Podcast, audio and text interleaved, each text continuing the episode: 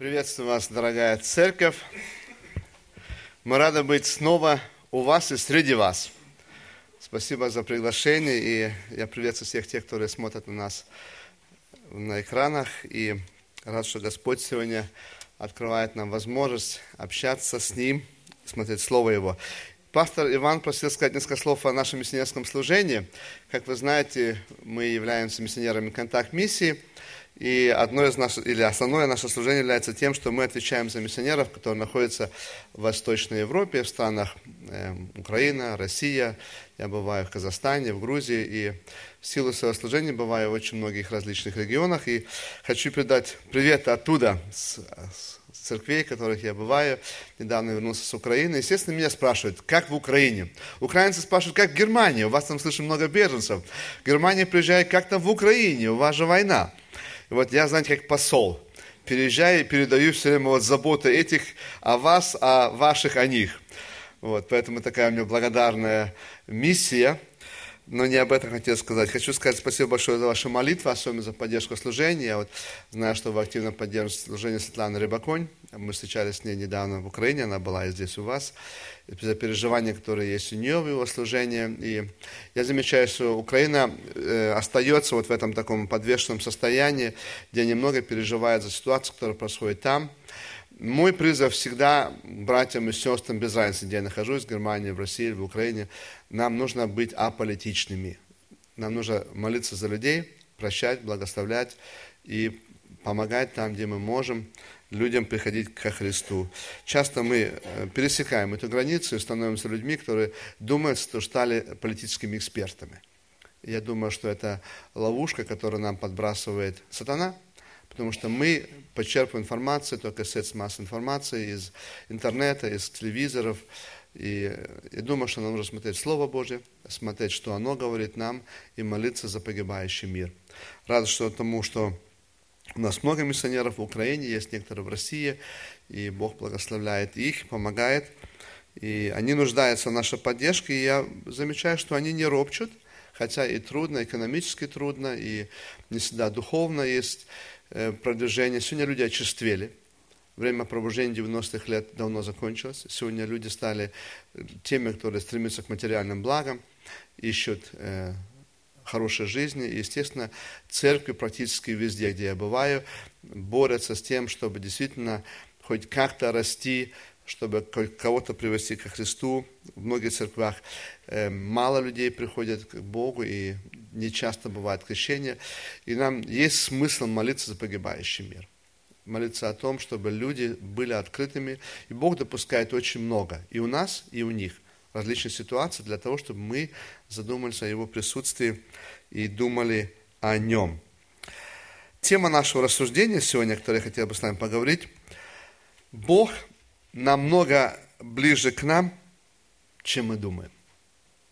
Бог намного ближе к тебе, чем ты думаешь. У нас растет внук. Всего лишь один, первый, растет у нас рядом, мы наслаждаемся его присутствием. Часто он бывает у дедушки и бабушки, у нас первый опыт вот такого воспитания. Среди нас есть уже те, которые могут этот опыт уже у 10 раз увеличить, но у нас пока первый. И вот в прошлом году у него была одна из любимых книг в нашей домашней библиотеке, у него есть своя библиотека, у нас дома книжка, такая стопка. Одна книга, в которой он любил искать знаете, различные предметы образы, которые на картинке не видно. Вот с левой стороны есть отмечены вот эти образы, там пожарник, лестница, шлем, там еще что-то, а потом на картинку нужно этот образ найти. И вот такой возраст, двухлетний, два с половиной года, вот это самое лучшее мероприятие, искать. Он 20 раз может одно и то же задание делать. Уже, казалось бы, дедушка и бабушка давно уже поняли, а вот ему нравится искать. Но иногда вот просто не может найти предмет. А чем книга сделана старше возраста, чем сложнее найти эти предметы. Где-то спрятаны там, где-то на картинке сзади, где-то мелко нарисовано. И вот для детей это большой вызов искать этот предмет. И сказать, что его там нету, неправда, потому что если ты знаешь, что он нарисован с левой стороны, он обязательно должен быть и на картинке, обязательно. Недавно я даже узнал, что этим спортом занимаются и взрослые. В России есть такая игра, которая называется «Найди кота». И вот люди фотографируют котов на фоне где-нибудь природы, на фоне листьев, на фоне камней, на фоне деревьев там. И потом этого кота нужно найти. А если его цвет еще полностью растворяется с фоном, его практически невозможно увидеть.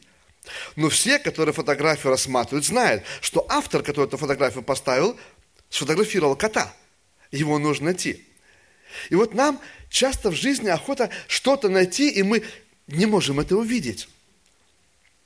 Сегодня мы будем говорить о том, как мы находим Бога в нашей жизни. Бога можно увидеть.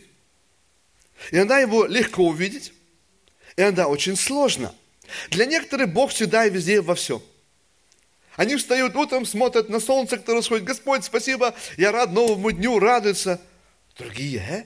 Господь создал. Кто такой вообще Бог?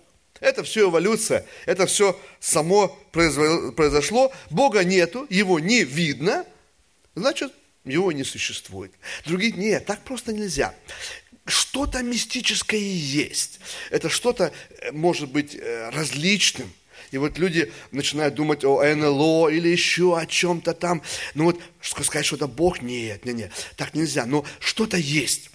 И даже людям нравится, что это что-то или этот кто-то. Его не видно. Он где-то. И даже удобно так. И они никогда не скажут, что Бога нету, но и не скажут, что Он есть.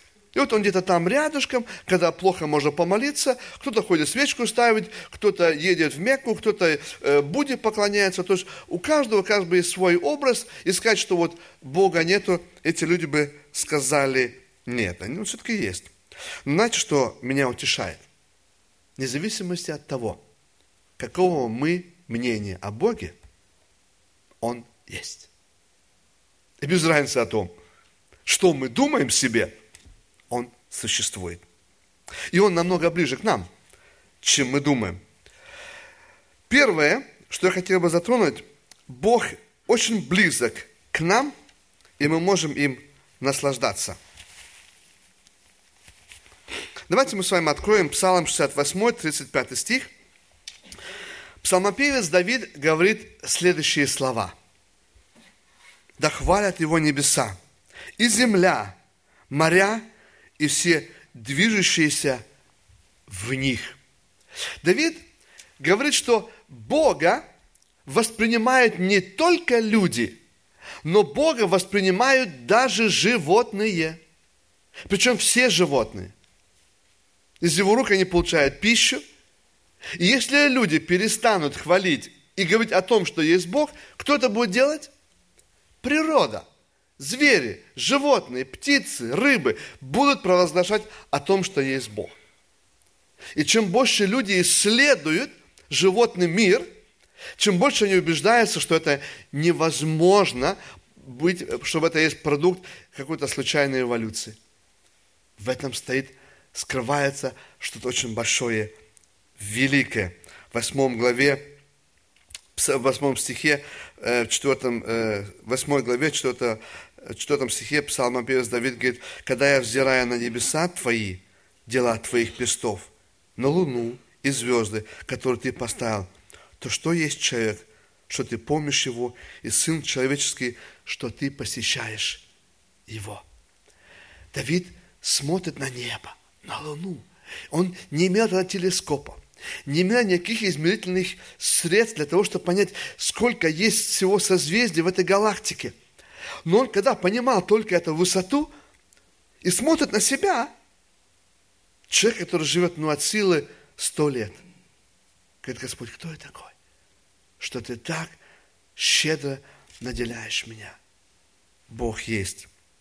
Знаете, я люблю восторгаться людьми или искусством тех людей, которые немножко имеют такой творческий подход. Давид был таким творческим человеком. И мы любим от творческих людей брать пример, например, когда они пишут стихи, песни пишут.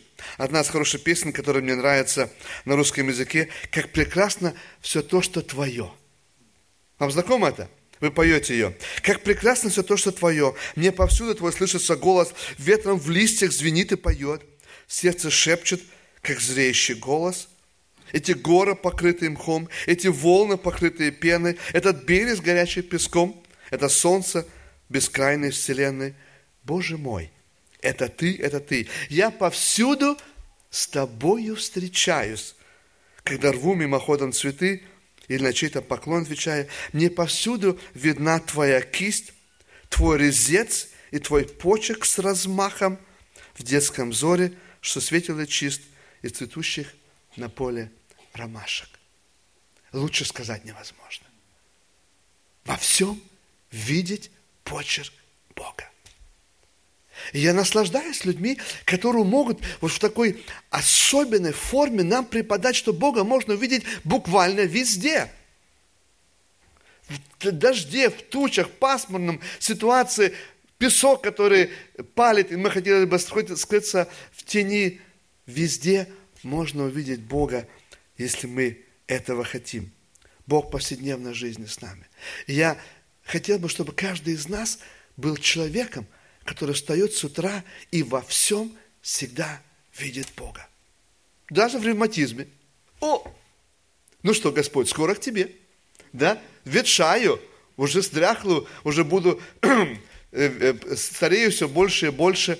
Во всем видеть Бога. Бутерброд лежит на столе. Господь, спасибо, что у нас есть. Сколько миллионов страдает и не могут поесть. Буквально во всем видеть Бога. Доброе утро, Господь. Слова, которые могли бы быть на устах каждый день. Бог намного ближе, и мы можем восторгаться этой близостью. Он к нам, Он вокруг нас. Я служил в армии, в советской армии, и был один из верующих во всей части. И вы знаете, наедине, когда у тебя нет никакого духовного подкрепления, это долго, два года это пустыня, два года пустыни. Я жил только теми э, местами Писания, которые мне посылала моя подруга, потому что Библию меня отбирали, как только находили Новый, Новый Завет или там вытяжку из Евангелия, сразу забирался. Я вот читал вот только эти места Писания, и вот они для меня были духовной пищей. Но знаете, что особенно для меня было трепетно и приятно, когда я ночью выходил на улицу и видел Млечный Путь, звезды. Вот для меня это была особенная близость к Богу. И я понимал, что обстоятельства неприятны. Я понимаю, что здесь я далеко от верующих, далеко от, от глубокого общения, от служения, от того, что мы здесь даже не ценим. Можем проспать, сказать, ну что, ничего страшного, следующее воскресенье будет опять служение. Там в армии ты думаешь по-другому. Там каждое слово для тебя дорого и важно. И вот я смотрел на Млечный Путь, и с тех пор я люблю наблюдать за звездами. Потому что для меня это все ассоциация того, что я близок к Богу, и Он ко мне очень близок. Бог вокруг нас, и Он радуется, когда Он с нами. Он открывается нам в различных сверхъестественных проявлениях, в радуге. Люблю фотографировать радугу. Радуга что-то особенное. Радуга является все время э, проявлением того, когда на одной стороне есть очень сильные громовые тучи и сильное раздражение дождя, и с другой стороны есть солнце. Обратили внимание? Радуга только появляется там, где есть контраст. И вот, когда я смотрю на этот контраст, тут заливает все, а тут светит солнце. И вот на этом фоне появляется радуга. Когда в нашей жизни, с одной стороны, все кажется, рушится, а с другой стороны, вроде все еще было хорошо. И вот Бог дает вот этот символ. Я с вами. Я не дам вам погибнуть. Он сказал тогда Ною через дождь, вы больше не утонете. Бог с нами, и мы можем его видеть. Мне нравится последнем псалме, э, в одном из последних псалмов, 145 мы читаем, «Близок Господь ко всем призывающим Его, ко всем призывающим Его в истине». Можно жить на этой земле и всего этого не видеть. Можно призывать Бога и быть с Ним совершенно рядом. И знаете, что парадокс? Мы с вами можем сидеть в одном зале. И эти, и те. Спать в одной койке, жить под одной крышей. Одни будут видеть Бога, наслаждаться и быть равновешенными людьми, понимать, что Бог рядом, а другие в упор его не будут видеть. И не будут понимать, что с вами происходит. Бог близок ко всем тем, кто призывает Его в истине. Бог близок к тебе, но Он, видимо, невидим. Бог рядом с нами, но он, видимо, не видим. Мне нравится история учеников, которые шли по дороге из Иерусалима в Эмаус. Луки 24 глава, 15 стих, мы читаем о том, что два ученика, разочарованы о том, что Христос умер, его распяли, направились в Эмаус. Возможно, они там жили, возможно, у них там было ремесло, но состояние было огорченное очень. И вот они по дороге в Эмаус размышляют о том, что вот все произошло, к ним подходит Христос, и он в образе невидимого человека, мы даже не знаем, или у него лицо было другое, или просто глаза у них были закрыты, Писание не открывает нам. Но он был для них видим. То есть они видели его, этот человек, общались с ним, но что? Не видели его. И вот написано в 15 стихе, когда они разговаривали и рассуждали между собой, и сам Иисус приблизился и пошел с ними. Но глаза их были удержаны, так что они не узнали Его. Общаться с Богом и не знать, что Он был рядом. И потом в 30 стихе мы читаем, «И когда он возлежал с ними, то, взяв хлеб, благословил, преломил и подал им. И тогда открылись глаз, у них глаза, и они узнали его. Но что? Он стал невидим для них. До этого момента он был, но они его не видели. Но когда они его узнали, он стал невидим. Потом они говорят, не горело ли у нас сердце наше? Бог с нами. Бог рядом. Не знаю, ощущали ли вы такое в своей жизни, ты понимаешь, что не могу объяснить, но ты знаешь, Бог здесь. Когда человек кается, происходит особенное переживание в его жизни. Он не может это объяснить ни химически, ни физически, ни, ни фактически, но он просто говорит, не знаю что, но во мне что-то поменялось. Груз упал с плеч. Вот об этом говорят очень много людей. Груз упал с плеч, но там не было ничего. Да, не был, но он был. Этот груз упал. Сердце наполнилось радостью. Я теперь ликую, могу весь мир обнять. Молюсь за всех тех, которые мои, для того, чтобы они пришли к Богу, получили то же самое чувство. Невозможно объяснить. Когда мы получаем особенное переживание в услышанной молитве или особенное утешение, да, Бога не видно. Ты не можешь его объяснить, но это твое – знаете, что для меня очень важно и ценно, что Христос сказал, что мы с вами будем не защитниками Евангелиями, а кем? Свидетелями Евангелия. Знаете, чем отличие? Любую доктрину можно оспорить, свидетельство нельзя.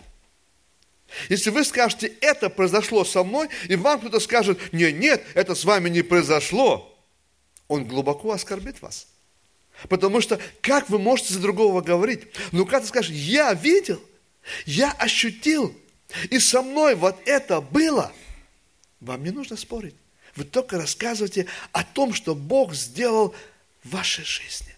Да, его не видно, но он в вашей жизни по-особому себя проявил. Перечитываю сейчас Деяния апостолов, и вот это слово «свидетель» мне вновь и вновь бросается в глаза. Мы призваны рассказывать о великих делах Божьих в нашей жизни и в этом мире. И тогда никто не может это спорить, потому что это свидетельство того, что Бог делает в нас. Он в каждой ситуации проявляет себя по-разному. Его невидимо видно. И Бог сам имеет право выбирать ту форму, какой Он хочет себя проявить. И часто люди будут с нами спорить о том, что да нет, этого не может быть. Я вспоминаю одну интересную историю. Я же вырос в России во время еще атеизма, когда э, быть верующим было очень сложно.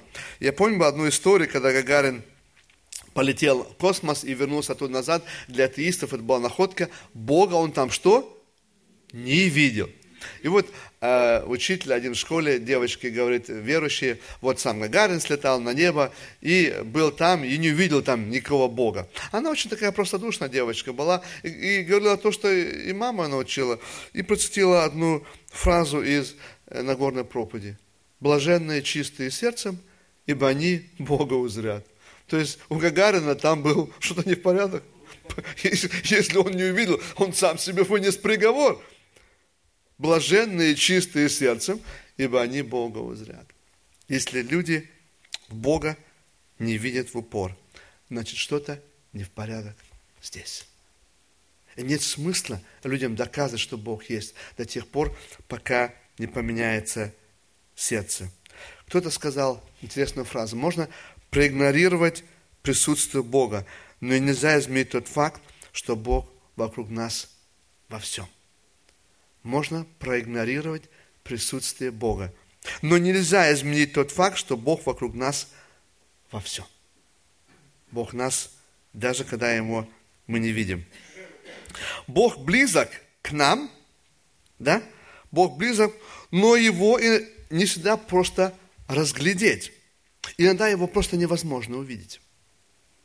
Я в силу своего служения бываю в различных странах мира. Восточной Европе, в Европе, в Америке. И я везде увидел один и тот же симптом. Как поведение людей на дорогах. Как только появляется полицейская машина, милицейская машина, все что едут? Минус 5%. Вот можно ехать 50, едут 45. Можно ехать 100, ехать 95. Такое ощущение, как бы премию получат. Да? И, вот, и причем без разницы где. Только появилась полицейская машина, и самые сильные шумахеры вдруг стали самыми такими законопослушными водителями, все это аккуратненько, спокойно. Только стоит автомобилю исчезнуть, что на газ, и мы едем плюс 20%, да? Ну, мы понимаем, что ну, на границе так, ну так, чтобы сфотографировали, чтобы еще права не отобрали, так вот еле-еле. Интересно, да? Что меняется? Только появилась полицейская машина, ведь он же еще никого не остановил, никого не оштрафовал, он только появился. Мы начинаем ехать спокойно. И для меня – это было ответом, почему Бог для нас делается невидимым. Он хочет, чтобы если мы хотим Ему подражать, это дело не потому, что Он тут рядом, и нам деваться некуда, а потому что мы хотим это сознательно. Бог сознательно делается для нас невидимым. Сознательно. Представляете себе, Бог сидел бы тут среди нас сегодня бы. Как бы мы себя по-другому, скорее всего, вели бы. Разговаривали по-другому. Никто бы другому не грубил бы, не сплетничал бы, не обзывался бы и не кривил бы душой. Абсолютно нет. Вы что? Среди нас сам Бог. Но когда его не видно, а он все равно с нами рядом, мы позволяем себе самые странные вещи. Вам знакомо это? Нет, наверное, да? знакомо. Бог сознательно делается невидимым для того, чтобы мы были теми сами самой. Бог близок нам, но иногда его не видно. Иногда бывает в нашей жизни ситуации, когда ты понимаешь умом, что Бог есть. Ты понимаешь о том, что Он рядом, но ты его не ощущаешь тебе просто плохо. Один из наших хороших друзей попал в больницу и лежал там, обследование, диагноз рак. И вот ему один из посетителей сказал, ну, ты теперь лежишь в больнице, у тебя много теперь времени Библию читать и молиться. Он ему сказал, ты не знаешь, что ты говоришь. У тебя нет ни малейшего представления. Люди, которые находятся в стопоре – люди, которые находятся в тяжелой трудности и болезни, им сложно общаться с Богом. Им сложно читать Библию и молиться. Потому что настолько они сфокусированы на своей проблеме. Они в таком туннеле, такое ощущение, что никого рядом нету. Иногда это бывает послеродовая депрессия. Иногда это бывает шок от диагноза, который ты получал в больнице – Иногда это может быть еще какая-то другая стрессовая ситуация. И люди находятся в буквальном смысле в туннеле. И, друзья мои, мы совершаем глубокий-глубокий ошибку, может быть, даже и грех, если мы этим людям начинаем лозунгами давать советы. Да ты теперь должен делать вот это, тебе нужно теперь поступить вот так, веруй больше, молись крепче. Этим людям нужна просто помощь. Мне нравится один из плакатов, который так называется «Следы на песке». Вам знакомы? Где написано о том, что человек ночью имеет сон, и где он видит на песке следы своей жизни. Идут два следа, его след и божественный. Бог шел с ним рядом. Но потом обратил внимание, что есть куски и отрезки его жизни, где есть только один след. И он обратил внимание, что это как тот отрезок времени, где ему было особенно трудно, особенно плохо – И он, не задумываясь о том, чьи эти следы, упрекает Бога в том, что где ты был, когда мне было трудно, почему ты оставил меня? И Бог просто отвечает ему во сне, я нес тебя на своих руках. У нас такое впечатление, что это я иду, что я такой герой, что мне трудно. И мы забываем о том, что в эти особенные времена Бог несет нас и проносит через эти сложные времена. И знаете, что меня больше всего утешает? Что Бог в такие времена никогда не упрекает. Люди могут упрекнуть в маловерии, в малодушие, в малочтении, в маломолитве. Мы специалисты выставить диагноз. Но Бог в это время просто молча несет и проносит нас. Для меня это такое утешение, такое облегчение, когда тебе плохо, когда тебе трудно, когда ты не знаешь, что поступить, ты понимаешь, что Бог с тобой. Да, сейчас трудно тебе с Ним говорить, может быть, даже охота сказать свое негодование, может быть, свое разочарование, но Он есть. Я уже говорил, что я служил в армии, и в первые 60 дней э, обучения меня очень часто вызывали на собеседование. Нельзя сказать допрос, но собеседование. Э, цель была переубедить единственного баптиста, поупражняться э, значит, здесь в политологии, те офицеры, которые были обычны, обучены к этому. И что интересно, когда у них заканчивались аргументы, задавались все время два вопроса. Если есть Бог, то почему Он допускает, что умирают дети – и почему Бог допускает, что есть война? Вам знакомы эти два вопроса? Всегда.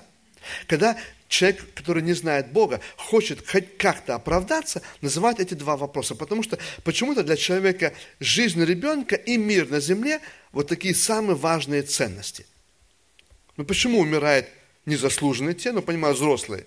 И почему Бог допускает войну?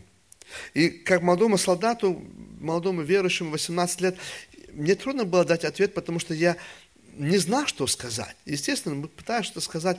Позже я прочитал интересную фразу, когда на Балкане началась война, и люди опять же задавали вопрос, почему Бог допускает это.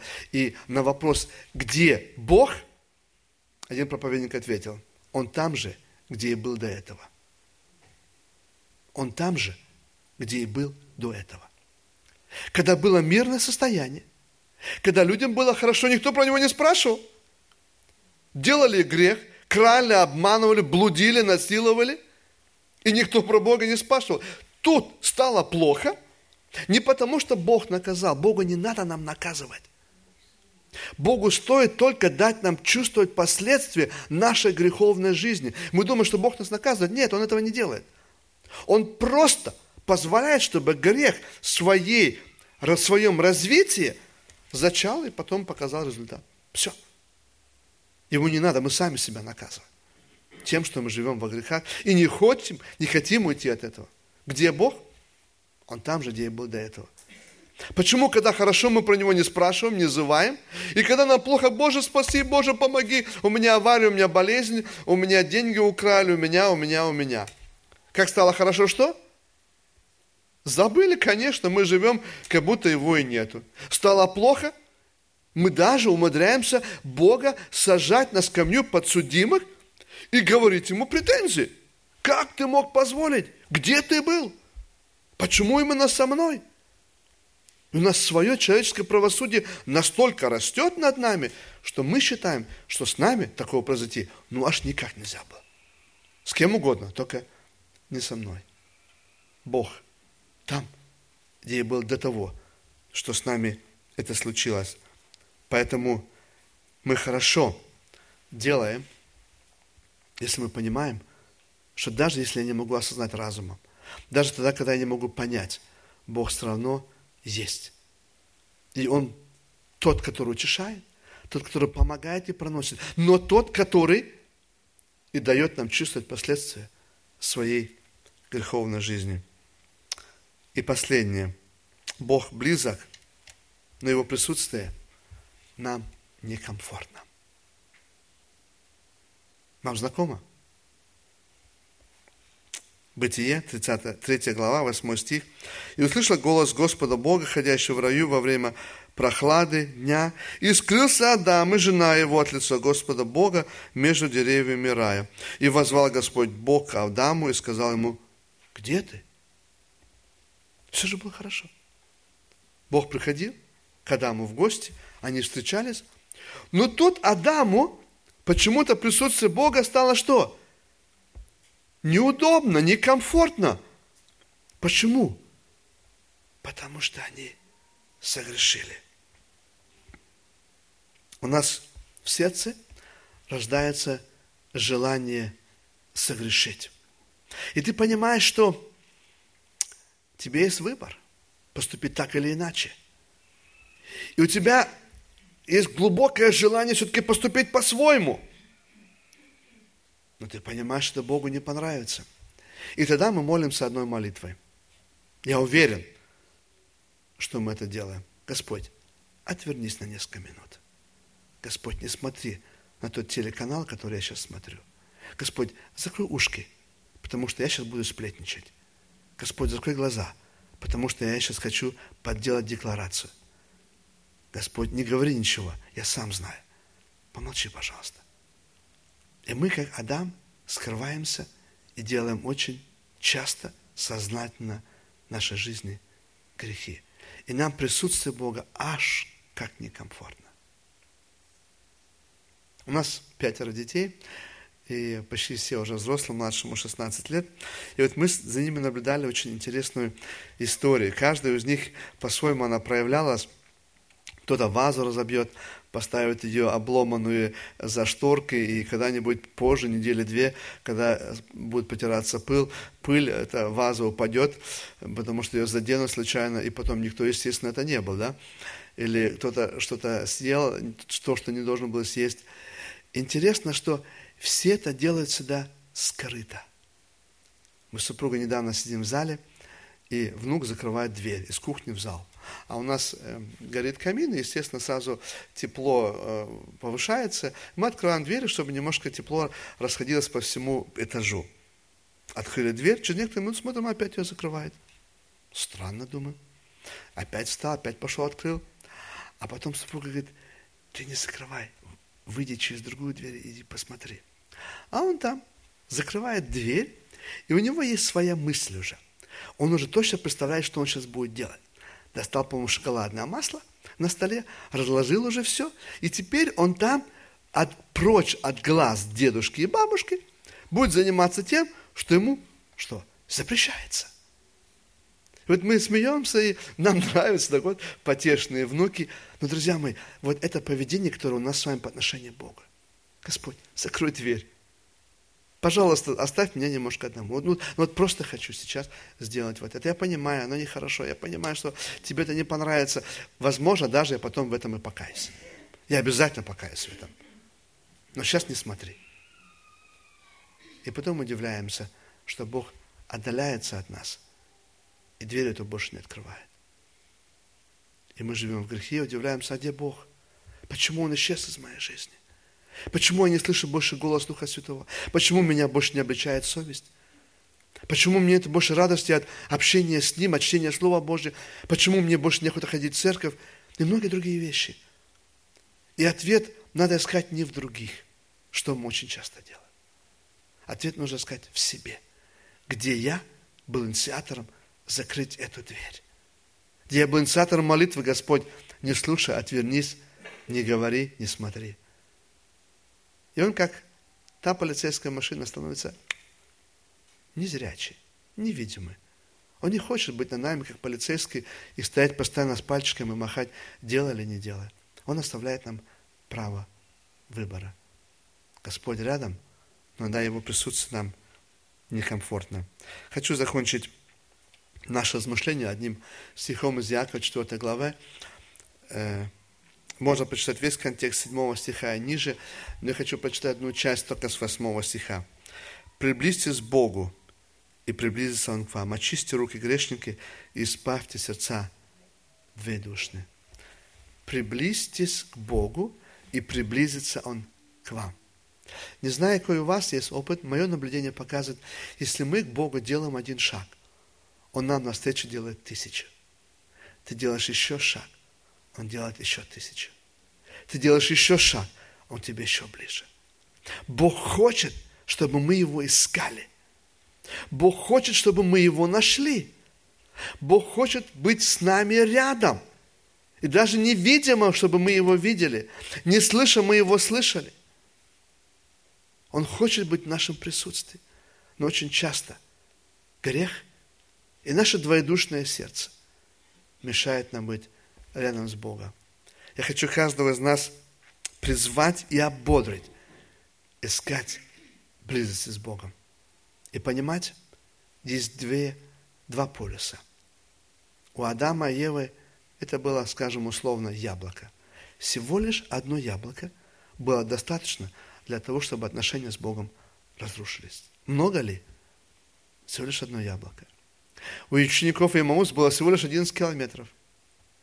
И они опять увидели Бога. Интересно. Яблоко и 11 километров. Мы можем от Бога удаляться, и мы можем Богу приближаться. И все у нас с вами в руках. Мы сами определяем нашу дистанцию до Него. Пусть Бог будет с нами рядом. Аминь. Мы помолимся.